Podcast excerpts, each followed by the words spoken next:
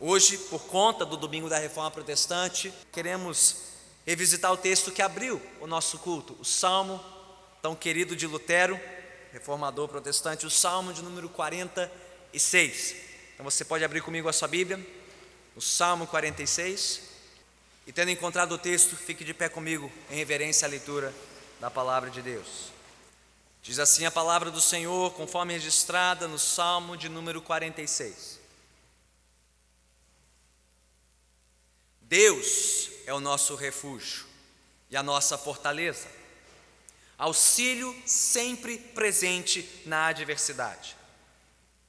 Por isso não temeremos, ainda que a terra trema e os montes afundem no coração do mar, ainda que estronem as suas águas turbulentas e os montes sejam sacudidos pela sua fúria. Há um rio, cujos canais alegram a cidade de Deus o santo lugar onde habita o Altíssimo.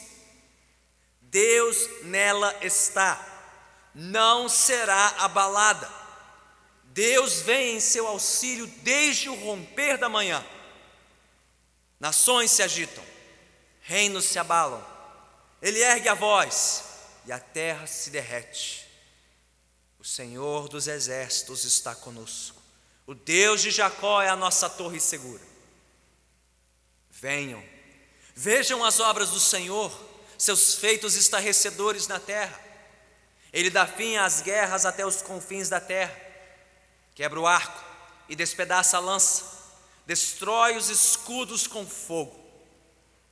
Parem de lutar, saibam que eu sou Deus, serei exaltado entre as nações, serei exaltado na terra. O Senhor dos exércitos está conosco o Deus de Jacó é a nossa torre segura. Louvado seja Deus pela Sua palavra.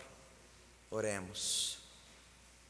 Senhor, faz-nos ouvir a Tua voz nesta noite.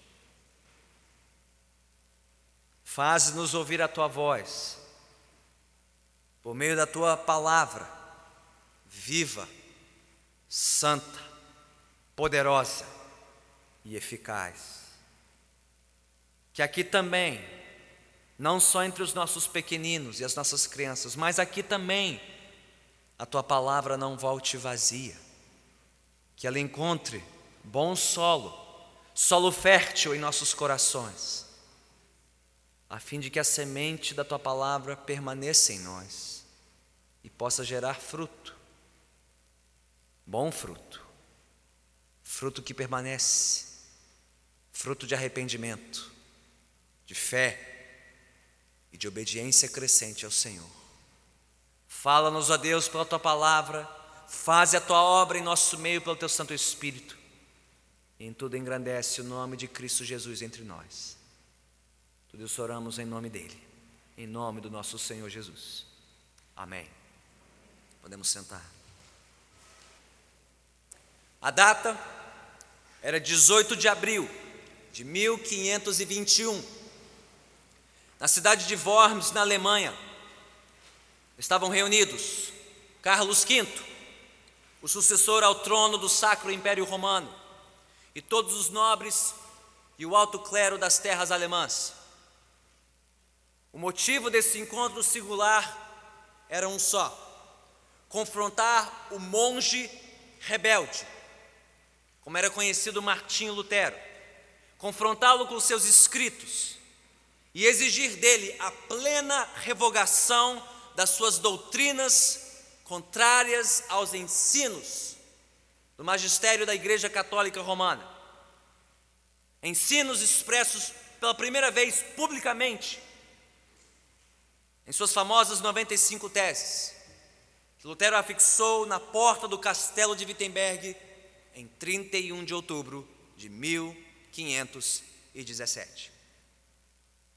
Diante de um salão como esse, repleto de testemunhas, nobres, líderes da igreja, depois de sucessivas tentativas frustradas da igreja romana, finalmente Lutero foi colocado contra a parede, por assim dizer, para responder de uma vez por todas de que lado ele estava: do Papa e da Santa Sé, ou dos seus escritos, os escritos pessoais de Lutero.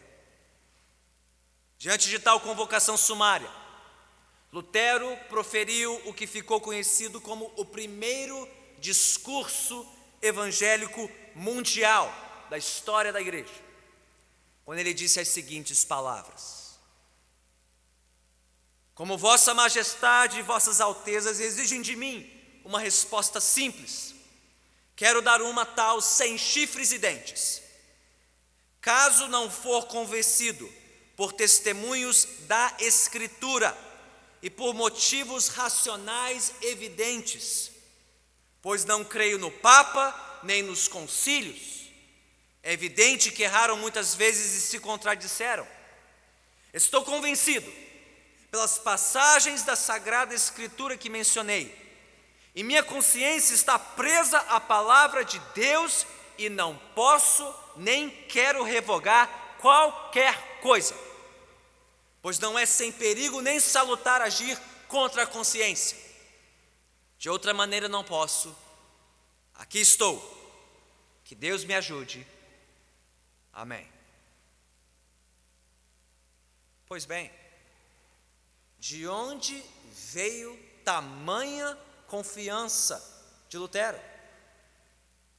Para enfrentar as autoridades máximas da sua época colocando não só a sua liberdade, mas a sua própria vida em perigo. Ao dizer-se contrário ao Papa e aos poderes aliados a ele, ao aliar-se à palavra e dizer-se cativo de consciência à palavra de Deus. De onde este homem tirou força e coragem para tamanho feito? Como o próprio Lutero respondeu, não veio dele não poderia ter vindo dele.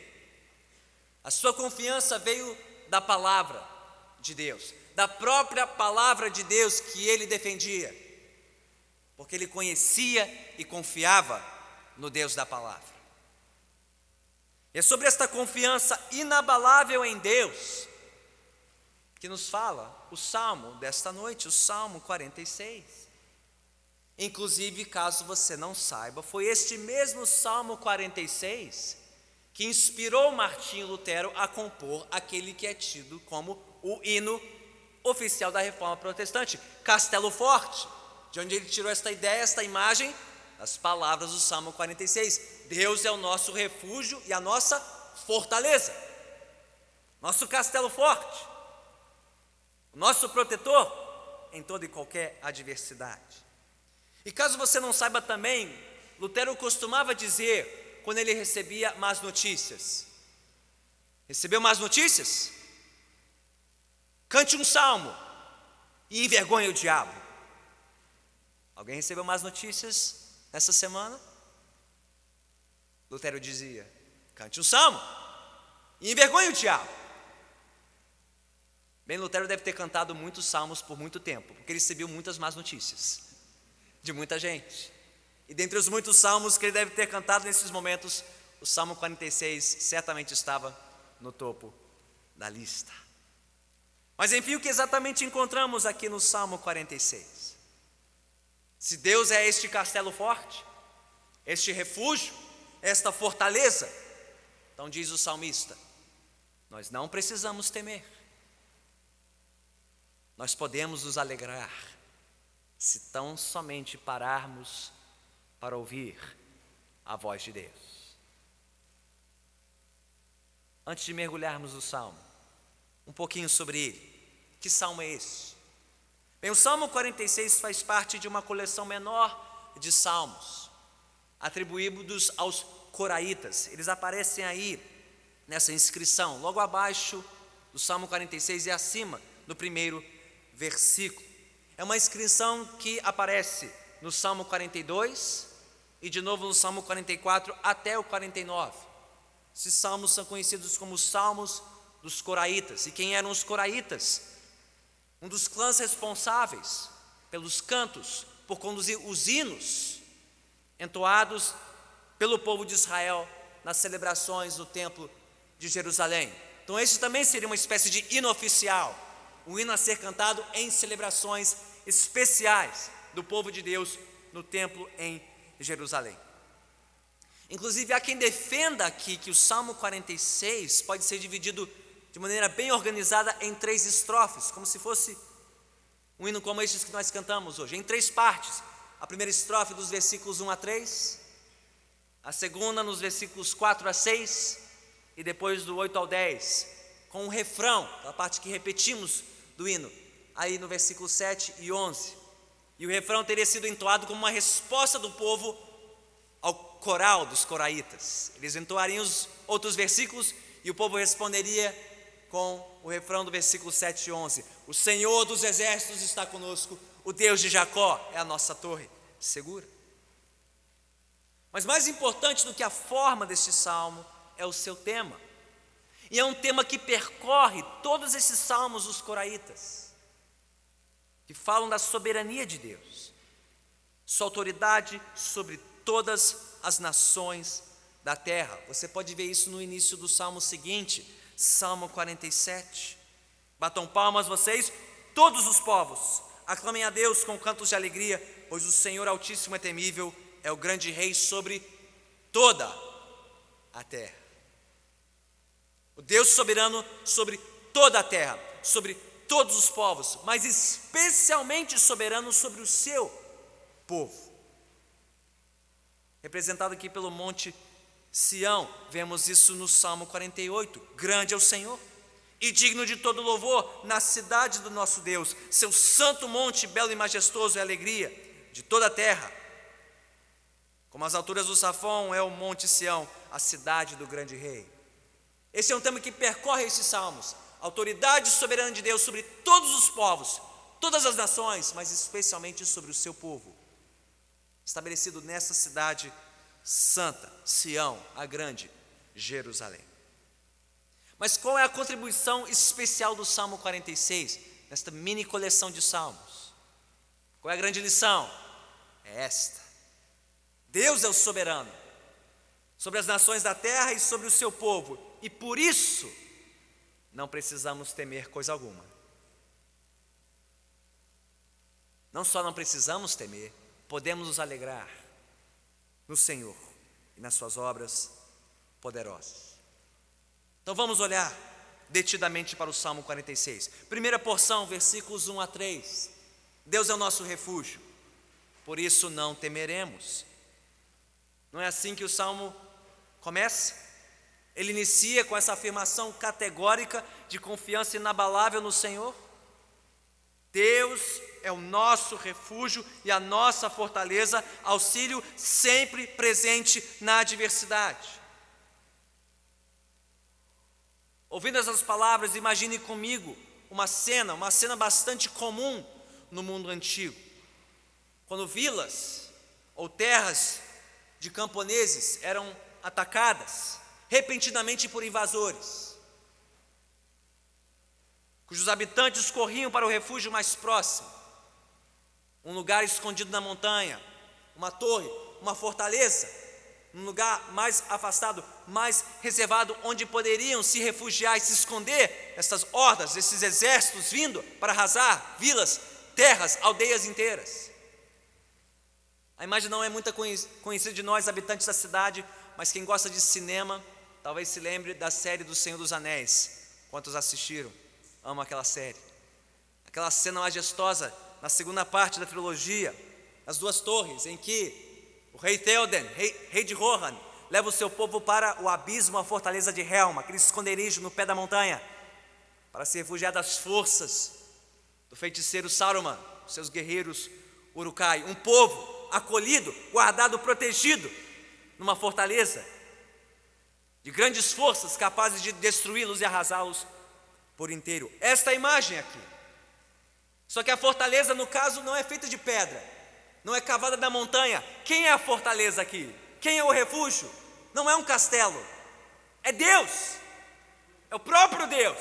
Deus é o nosso refúgio, Ele é a nossa fortaleza.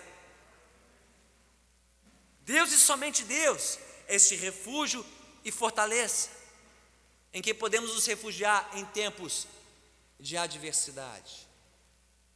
Aliás, diz o salmista: Ele é o nosso auxílio sempre presente em toda e qualquer adversidade. Deus é o nosso refúgio, é a nossa fortaleza, auxílio sempre presente na adversidade. Portanto, não importa a situação ou a necessidade em questão, Deus está sempre disponível e sempre disposto a nos socorrer. E Ele é sempre sufici suficiente para nos atender conforme a nossa necessidade.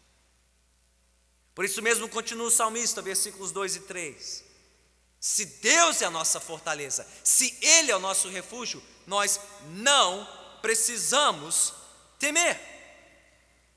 E então ele discorre aqui nessa série de imagens, versículos 2 e 3. Por isso não temeremos, ainda que a terra trema e os montes afundem no coração do mar, ainda que estronem as suas águas turbulentas e os montes sejam sacudidos pela sua fúria. O que o salmista está descrevendo aqui em linguagem poética, figurada, terra tremendo, montes sendo sacudidos, águas se agitando, o que tudo isso representa? Bem, por, por um lado, o salmista pode estar usando linguagem exagerada para descrever nada mais do que uma série de catástrofes e tragédias naturais. Gente, essa era uma época que não existia bomba atômica, não existia arma nuclear. O que a assustava mais não eram torpedos e mísseis, mas sim terremotos, vulcões, tempestades, reviravoltas na natureza, sinais do furor, do poder, da ira de Deus. E talvez seja isso que o salmista esteja representando aqui catástrofes naturais, tragédias na natureza. E se fosse somente isso, diz o salmista, bem, então mesmo que os marcos físicos tão firmes contra a terra e as montanhas fossem abalados, e as águas instáveis do mar se revoltassem, ameaçando o povo de Deus, mesmo assim, nós não teríamos o que temer, afinal de contas, quem criou a terra? E quem criou as montanhas? E quem criou as águas? Quem definiu o limite de todos eles? Quem estabeleceu os cumes dos montes? Quem reservou as águas nos seus devidos lugares? Foi o Criador, foi o Senhor. Toda a natureza obedece às ordens dele. Então, se ele, o Criador, é o nosso refúgio, a nossa fortaleza, nós não temos o que temer, mesmo que seja apenas no plano natural.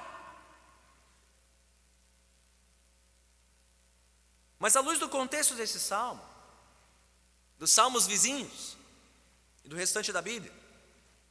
Eu creio que seja muito mais provável que o que o salmista descreve aqui para nós não é apenas a comoção da natureza, mas a agitação de povos e de nações inteiras em oposição a Deus e ao seu povo aqui na terra.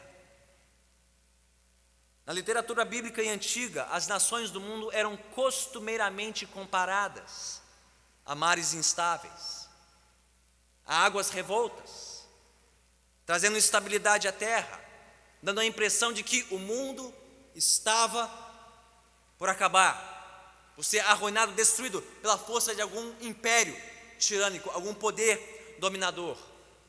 O próprio Senhor Jesus fez essa comparação entre nações revoltadas e uma natureza revoltada. Ouça as palavras dele em Lucas 21 versículos 25 e 26. Haverá sinais no céu, na lua e nas estrelas.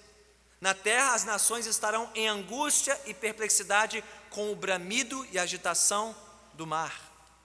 Os homens desmaiarão de terror, apreensivos com o que estará sobrevindo ao mundo, e os poderes celestes serão abalados.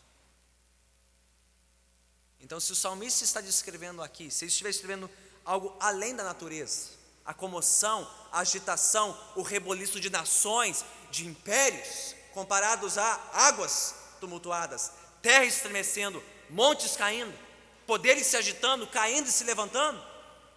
Se for isso, então nem mesmo isso deve tirar a paz do povo de Deus.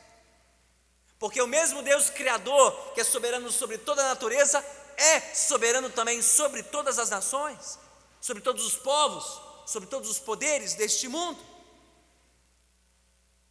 Se este Deus, se Ele for o nosso refúgio, se Ele for a nossa fortaleza, o Criador e Senhor de tudo que há, aí sim não teremos o que temer.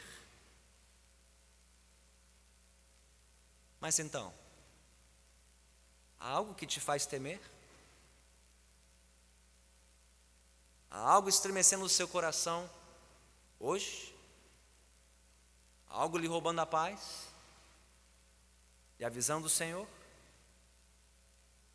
Você está temeroso pelos rumos deste país? Especialmente o futuro político do Brasil? Você está temeroso pela recuperação econômica do Brasil, que tarda, parece não chegar a tempo? Você está temeroso pelos efeitos de uma revolução social, cultural, sem precedente na história do Ocidente, que tanto tem corrompido as mentes e os corações dos nossos jovens, nas escolas, nas faculdades? Pelo que você está mais temeroso? o que mais estremece o seu coração? É a sua saúde física? É seu sustento familiar? É a integridade e a segurança da sua casa? É o futuro dos seus filhos? Os rumos da igreja nessa nação? Saibam, o pastor não está imune desses medos. Eles rondam o meu coração também, quase que diariamente, se não diariamente. Mas se Deus, e somente Deus, não Deus e algo mais, não Deus e o presidente, não Deus e o ministro da Economia, não Deus e a cultura, Deus e o trabalho, Deus e a minha saúde, Deus e o meu emprego, não.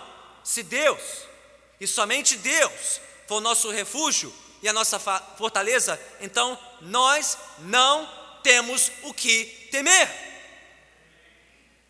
Não temos. Mas se temos temido, isso pode sinalizar nós não temos confiado e descansado plenamente em Deus como nosso refúgio e a nossa fortaleza. Como bem disse C.S. Lewis em seu livro Os Quatro Amores, nossos amores só deixam de ser demônios quando deixam de ser deuses. Nossos amores só deixam de ser demônios quando deixam de ser deuses. O que ele quis dizer com isso? As coisas que mais nos oprimem, as coisas que mais nos angustiam e nos afligem, só deixam de ter esse peso em nossas vidas quando nós paramos de dar tanto peso para elas. O que nos aflige é a nossa saúde. Talvez estejamos pensando demais na nossa saúde. É o dinheiro? É o trabalho? É a economia? Então estamos pensando demais sobre eles também. É a política? É a cultura? O que seja. Há algo que estamos adorando junto com Deus, ou no lugar de Deus, ou acima de Deus, que está nos roubando a paz e a confiança segura que temos no Senhor.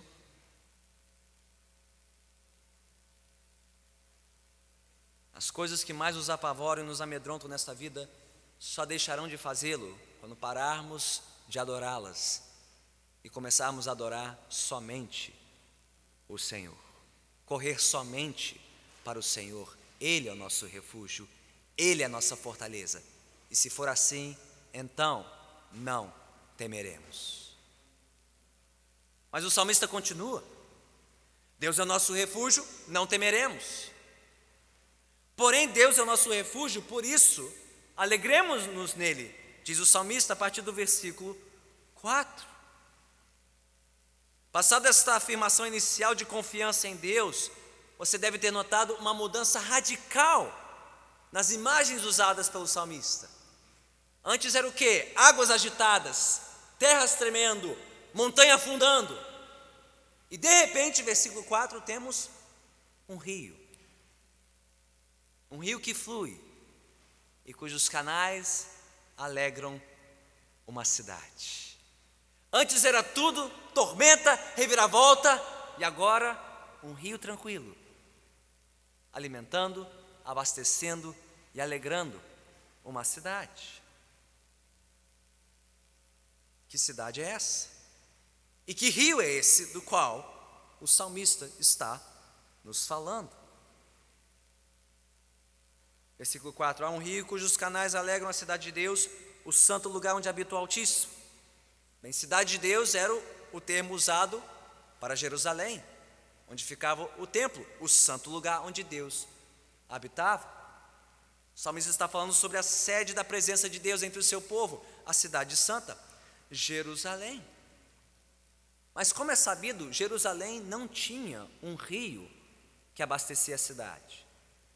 Diferente da capital de outros impérios, como Damasco, capital da Síria, ou Nínive, capital da Síria, que tinham rios que abasteciam a cidade. Não era o caso de Jerusalém, tinha só uma pequena fonte chamada Gion, e essa fonte abastecia os tanques, os reservatórios da cidade, mais famoso dentre os quais Siloé, então, se Jerusalém, a cidade santa, não tinha um rio que abastecia, que rio é esse do qual fala o salmista?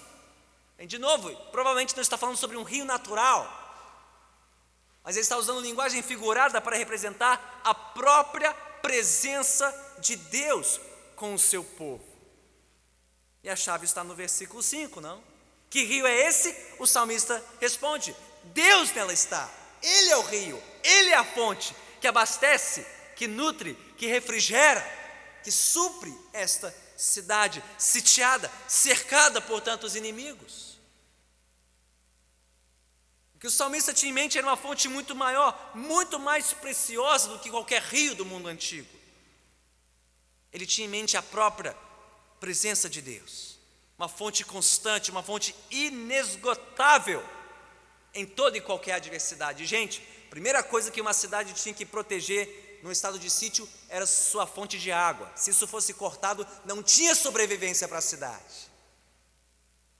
O que, o salmista está dizendo aqui? Nós temos essa fonte, nós temos esse rio que nenhum inimigo pode cortar, jamais pode nos desabastecer em tempo de adversidade, porque não é um rio qualquer, é a própria presença de Deus conosco. Ele que está conosco e por isso a cidade não será abalada. Ele é a fonte segura, e mais, ele é a fonte que nos alegra. Há um rio cujos canais alegram esta cidade, mesmo em meio às suas aflições. A cidade se alegra, se regozija, porque tem a sua fonte no Senhor. Deus nela está, não será abalada. Deus vem em seu auxílio desde o romper da manhã. Por que o romper da manhã? Porque era um momento estratégico para exércitos inimigos atacarem uma cidade, aproveitando o máximo de luz do sol, não existia energia elétrica, aproveitando o máximo do dia para atacar e vencer o inimigo, atacar cedo, no romper do dia, e diz o salmista: desde então Deus está lá, desde o momento mais crítico, Deus está com o seu povo, Deus está ali guardando, protegendo e alegrando a sua cidade. Por mais que as nações e os reinos se agitassem, como as águas do revolto mar, Deus estava lá, no meio da cidade, e bastava que Deus erguesse a voz para toda a agitação cessar. Notaram isso no versículo 6? Nações se agitam, reinos se abalam, ele ergue a voz e a terra se derrete. Você conhece a cena. A sala de casa, uma algazarra com as crianças, e basta que o pai erga a voz, silêncio. A sala de aula, aquela bagunça e comoção entre os alunos, basta que o diretor chega, erga a voz, nações se agitando, reinos se rebelando, Deus ergue a voz e o mundo se cala. Porque quando Deus ergue a voz, a comoção passa. Mas enfim, quem é este Deus? Cuja voz é capaz de derreter a terra, ele ergue a voz e a terra se derrete. Que Deus é esse que coloca as nações no seu devido lugar, alegrando e consolando o seu povo em meio às suas adversidades? A resposta está aí no versículo 7, no refrão do salmo: O Senhor dos exércitos é este Deus, é Ele quem está conosco, o Deus de Jacó é a nossa torre segura. Os inimigos têm seus exércitos, Deus é o Senhor dos exércitos. O inimigo tem suas milícias, sua munição, Deus tem os seus também. E não somente os da terra, Ele é o comandante de todas as hostes angelicais e celestiais, que Ele comanda e lidera para o bem do seu povo aqui na terra. Ele é o Senhor dos exércitos, o Senhor soberano sobre céus e terra mas Ele também é o Deus de Jacó, o Deus da aliança, que guia e defende o seu povo, tal qual guiou Jacó e os patriarcas, como temos visto por todo o livro de Gênesis. Este é o Deus que é o nosso refúgio, que é a nossa fortaleza, que é a nossa torre segura, em todo tempo e em toda circunstância. Não é um Deus pequeno, não é um Deus tribal, não é um Deus domesticável, ele é o grande e poderoso Senhor dos exércitos. Deus de Jacó é o seu nome e Ele está conosco. Ele é a nossa torre segura e a nossa fonte de plena alegria. Então, irmãos e irmãs, quanto à fonte da presença de Deus, tem sido motivo de alegria e alento para nós, num tempo de tanta comoção neste país. Aliás, eu pergunto: todos aqui conhecem esta fonte? Vocês sabem do que eu estou falando? Que fonte é essa? Que não brota, que não seca, que não desaponta, que sempre sacia, que sempre refrigera, que sempre renova e alegra o coração do servo mais aflito neste mundo? Você sabe de quem estou falando? Que fonte é essa que Deus faz brotar no interior de todo aquele que o busca e o confessa, com arrependimento dos seus pecados e fé no seu Filho amado Jesus? Uma fonte rica a transbordar do nosso interior. Se alguém aqui não conhece esta fonte, então eu pergunto: de que fonte você está bebendo para encontrar sua segurança e sua alegria neste mundo? Para onde você corre? Para onde você vai quando a coisa aperta? Quando a, o mundo se abala e tudo vira pra, de pernas para o ar? Para quem você corre? Para onde você vai? Encontrar alento para a sua alma. Se não for na fonte que for o Senhor. Afinal de contas, todos nós fomos criados por Deus para nos satisfazermos nele. E só nele encontramos paz e segurança para o nosso coração. E se nós não corremos para ele, então correremos para alguém menor que ele, ou algo inferior a ele, para aplacar as ansiedades e necessidades mais agudas do nosso coração. Aqueles que correm para o trabalho e se escondem nele, nas finanças, nos seus relacionamentos, nos seus passatempos, nos seus estudos, no reconhecimento dos seus pares, no cultivo da beleza, no engajamento social, cultural e político, seja o que for. Todos nós estamos à procura de algo, de alguém que nos satisfaça, que nos traga segurança, alento, refúgio no momento da adversidade. E se não for o Senhor, será algum ídolo da nossa fabricação. Como bem confessou Andrew Carnegie, um dos grandes empreendedores do século XIX, magnata da indústria do aço, o ser humano precisa ter um ídolo. O ser humano precisa ter um ídolo, um Deus, alguém para cultuar, alguém que defina sua identidade, sua segurança, sua alegria neste mundo. E disse Carnegie: o acúmulo das riquezas é uma das piores espécies de idolatria. Não existe, existe ídolo mais degradante do que o culto ao dinheiro. Em tudo que eu me dedicar, eu devo fazê-lo com um esforço em comum. Daí o cuidado em escolher a vida que mais elevará o meu caráter. Continuar por muito tempo imerso nos cuidados dos negócios e com os pensamentos ocupados em como ganhar mais dinheiro no menor tempo possível me degradará a ponto de não restar mais esperança de recuperação. Se você acha que encontrará segurança, conforto, alegria, paz nas suas riquezas, ouça de um dos homens mais ricos da história do Ocidente: você não encontrará. Não é em trabalhar e prosperar e enriquecer e se divertir que você encontrará descanso e alento para a sua alma. Nem nisso, nem em ou nenhum outro lugar debaixo do sol, a não ser naquele que está acima de tudo que é. Que tudo criou e nos criou para a sua glória. Então, quem é o seu Deus? Quem você adora?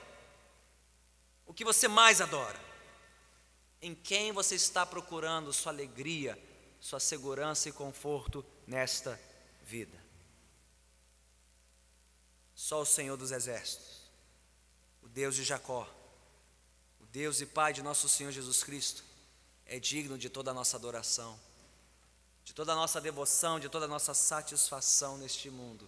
E creia, se Ele for sua fonte, se Ele for sua fortaleza, você não só não temerá na adversidade, como você será capaz até de se alegrar.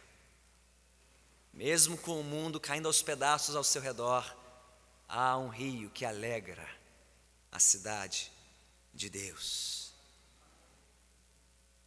Então vemos que Deus é nosso refúgio, não precisamos temer. Ele é o nosso refúgio, podemos nos alegrar. Mas tudo isso depende se nós pararmos para ouvirmos a voz de Deus. É assim que o salmo termina, versículos 8 a 11. Ele termina com uma convocação. Uma convocação para que todos parem, se aquietem e considerem as grandes obras do Senhor. Versículos 8 e 9. Venham, vejam as obras do Senhor, seus feitos estarrecedores na terra. Ele dá fim às guerras até os confins da terra, quebra o arco e despedaça a lança, destrói os escudos com fogo. Ou seja, quando o mal se apresenta diante de nós, ameaçando a existência do povo de Deus na terra, todo o seu poderio, arco, lança, escudos, o Senhor é poderoso com uma única palavra dele, para dar fim a todo este mal de forma absoluta e imediata. Basta lembrar da história, não? O exército poderoso de Faraó, o mais poderoso da face da terra, afundado num piscar de olhos no Mar Vermelho. Os exércitos de Senaqueribe, os assírios cercando Jerusalém. Com uma palavra, Deus os dispersou. Basta uma ordem, basta uma palavra do Senhor dos Exércitos para repelir todos os que se levantam contra ele e o seu povo. Por isso, termina o salmista, versículo 10, com essa outra convocação. Parem de lutar. O próprio Deus agora falando: parem de lutar. Saibam que eu sou Deus. Serei exaltado entre as nações, serei exaltado na terra. Deus advertindo as nações, Deus falando para os poderosos, Deus falando para os seus inimigos, os que querem sufocar e aniquilar o seu povo. Não tentem, parem de tentar, parem de perseguir o meu povo. Eu sou Deus, eu serei exaltado, eu serei elevado diante das nações. A vitória do Senhor é certa então que o mundo pare de resistir ao Senhor, pare de lutar contra Deus e, quem sabe, se junte a Deus e o seu povo. Sim, pois o Senhor está com o seu povo, conclui o salmista, desde agora e para sempre. Irmãos e irmãs, o povo que estiver com o Senhor nunca estará em minoria. Já dizia John Knox, outro grande reformador, perseguido por Maria Sanguinária, rainha da Escócia e todos os seus exércitos. Um povo com Deus nunca está em minoria. Nunca está em minoria. Reis, governantes, juízes, seja quem for, um único servo com Deus nunca estará em minoria, se nós estivermos com Ele. Então, diante da conturbação dos últimos tempos em nosso país, de novo, quanto nós temos parado para fazer isso? Parado para nos aquietarmos e sabermos que o Senhor é Deus. Não só no quarto secreto, não só em família, mas como povo de Deus reunido em Sua presença aos domingos. Irmãos e irmãs, não subestimem o que Deus faz aqui durante poucas horas juntos a cada domingo.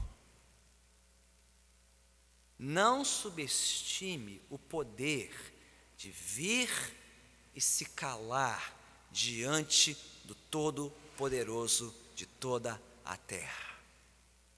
Domingo após domingo após domingo, semana após semana, se juntar a outros tantos, somente para ouvir a voz de Deus.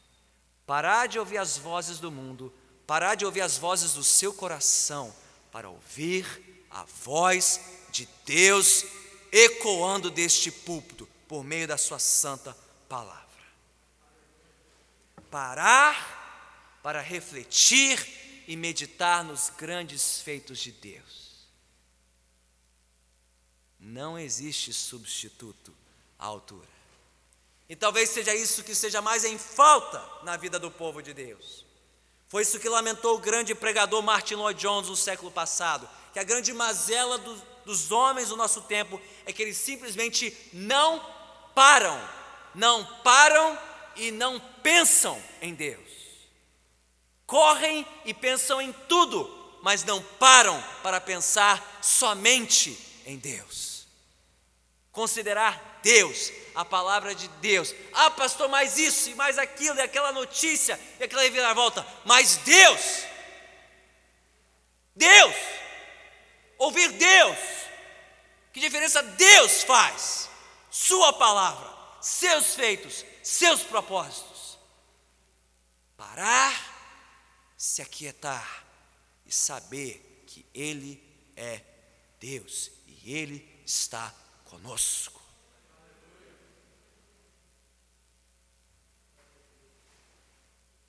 Então, quanto você tem parado, parado e se aquietado, no seu quarto, com a sua família e com a família de Deus aqui todo domingo, para se aquietar e ouvir a voz de Deus, considerar de novo os seus feitos? Ou será que estamos ocupados demais com os feitos dos homens, os prognósticos dos homens, que os homens dizem, que eles fazem ou deixam de fazer, que só nos roubam a nossa paz e a nossa alegria no Senhor?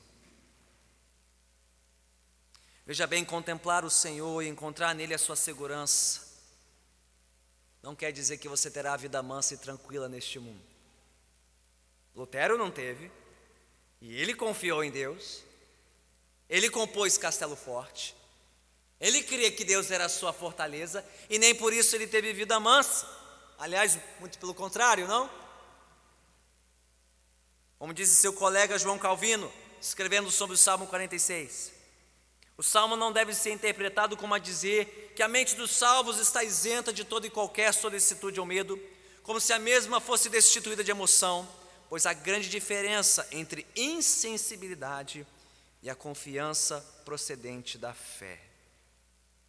A fé não nos torna insensíveis aos medos e perigos deste mundo. Não, a fé nos torna confiantes diante dos medos e temores deste mundo.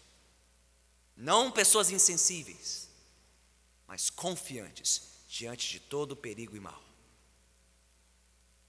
Confiar em Deus para nossa segurança e alegria não nos isenta das provações, não nos isenta das inquietações, mas é o que nos sustenta, é o que nos mantém de pé quando o mundo está caindo aos pedaços. O salmista aprendeu a confiar assim em Deus. Lutero aprendeu a confiar assim em Deus. Lutero, mesmo confiando em Deus, teve que enfrentar a fúria do Papa, teve que enfrentar a fúria de Carlos V, teve que enfrentar a fúria dos nobres da sua época. E por isso colheu mais provação e mais adversidade. E ao confrontar aquelas autoridades com a sua confiança em Deus, ele teve que sofrer mais ainda, ser banido, se isolar, se esconder num castelo, o castelo de Wartburg. Ele foi cedido para preservar a sua própria vida. Então, de novo, confiar em Deus não é sinônimo de vida mansa, tranquila isenta. Mas foi naquele castelo, sozinho, escondido de tudo e todos, que Lutero conheceu outro castelo, mais forte, mais firme, mais permanente, mais poderoso, mais sólido do que qualquer fortaleza humana. Foi ali que ele encontrou sua firme segurança no Senhor dos Exércitos, no Deus de Jacó. E se Lutero encontrou este castelo e esse refúgio, nós também podemos encontrá-lo. Porque ele veio nos encontrar. O Deus que está presente com o seu povo fez-se carne, fez-se como um de nós. Jesus Cristo veio e prometeu estar conosco até o fim dos tempos. E porque Jesus enfrentou a fúria das nações, porque ele enfrentou a fúria dos homens e não foi poupado da morte. Morreu no Calvário, mas triunfou no túmulo vazio. Ele pode nos guardar, ele pode, pode nos proteger até o fim, até a glória eterna. Nele estamos seguros para sempre. E quando ele voltar, todos saberão. Todo joelho se dobrará, toda língua confessará nenhum poder poderá resistir ao nosso Senhor. Mas até lá, nós estamos seguros. Nós estamos seguros. Se Deus for o nosso refúgio, se Ele for a nossa fortaleza.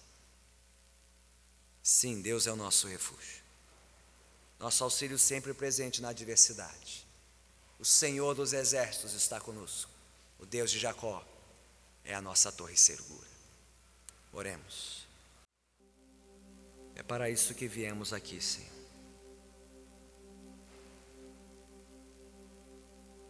Pararmos, nos aquietarmos, ouvir a tua voz reconhecer que o Senhor é Deus.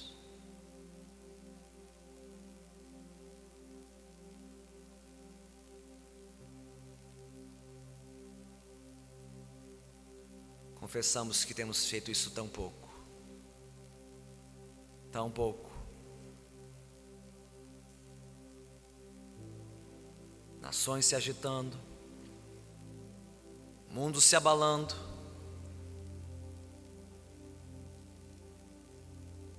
país em apuros, notícias, rumores, opiniões, prognósticos. Enchemos nossos olhos e ouvidos de todas essas coisas, mas não paramos para considerar a tua voz. Tem misericórdia de nós. Tem misericórdia de nós. nosso coração tão agitado quanto as águas deste mundo. tão agitado e confuso quanto os povos deste mundo. Vem nos socorrer, Senhor. Vem nos chamar de volta para Ti, para descobrirmos de novo o nosso refúgio, nossa fortaleza, a nossa fonte é o Senhor dos Exércitos, o Deus de Jacó, Deus Emanuel, Deus presente aqui. E ao voltarmos o nosso olhar para o Senhor, vem dispersar os nossos medos e temores carnais. Vem dissipar as sombras das nossas dúvidas e inquietações. Revelando, Senhor, aquilo no qual temos confiado acima do Senhor. Aquilo no qual temos depositado a nossa esperança, que não é o Senhor. Convence-nos Perdoe-nos, Senhor. Ensina-nos a confiarmos somente em Ti. E encontrarmos de novo a nossa alegria no Senhor. Tu és a fonte. Tu és o rio. Rio que alegra o coração do teu povo, de geração em geração. Senhor, faze brotar de novo esta fonte no coração de cada um dos teus filhos aqui, limpando-nos, purificando-nos pelo teu Espírito, restaurando-nos uma fé simples, sincera e perseverante nas tuas promessas.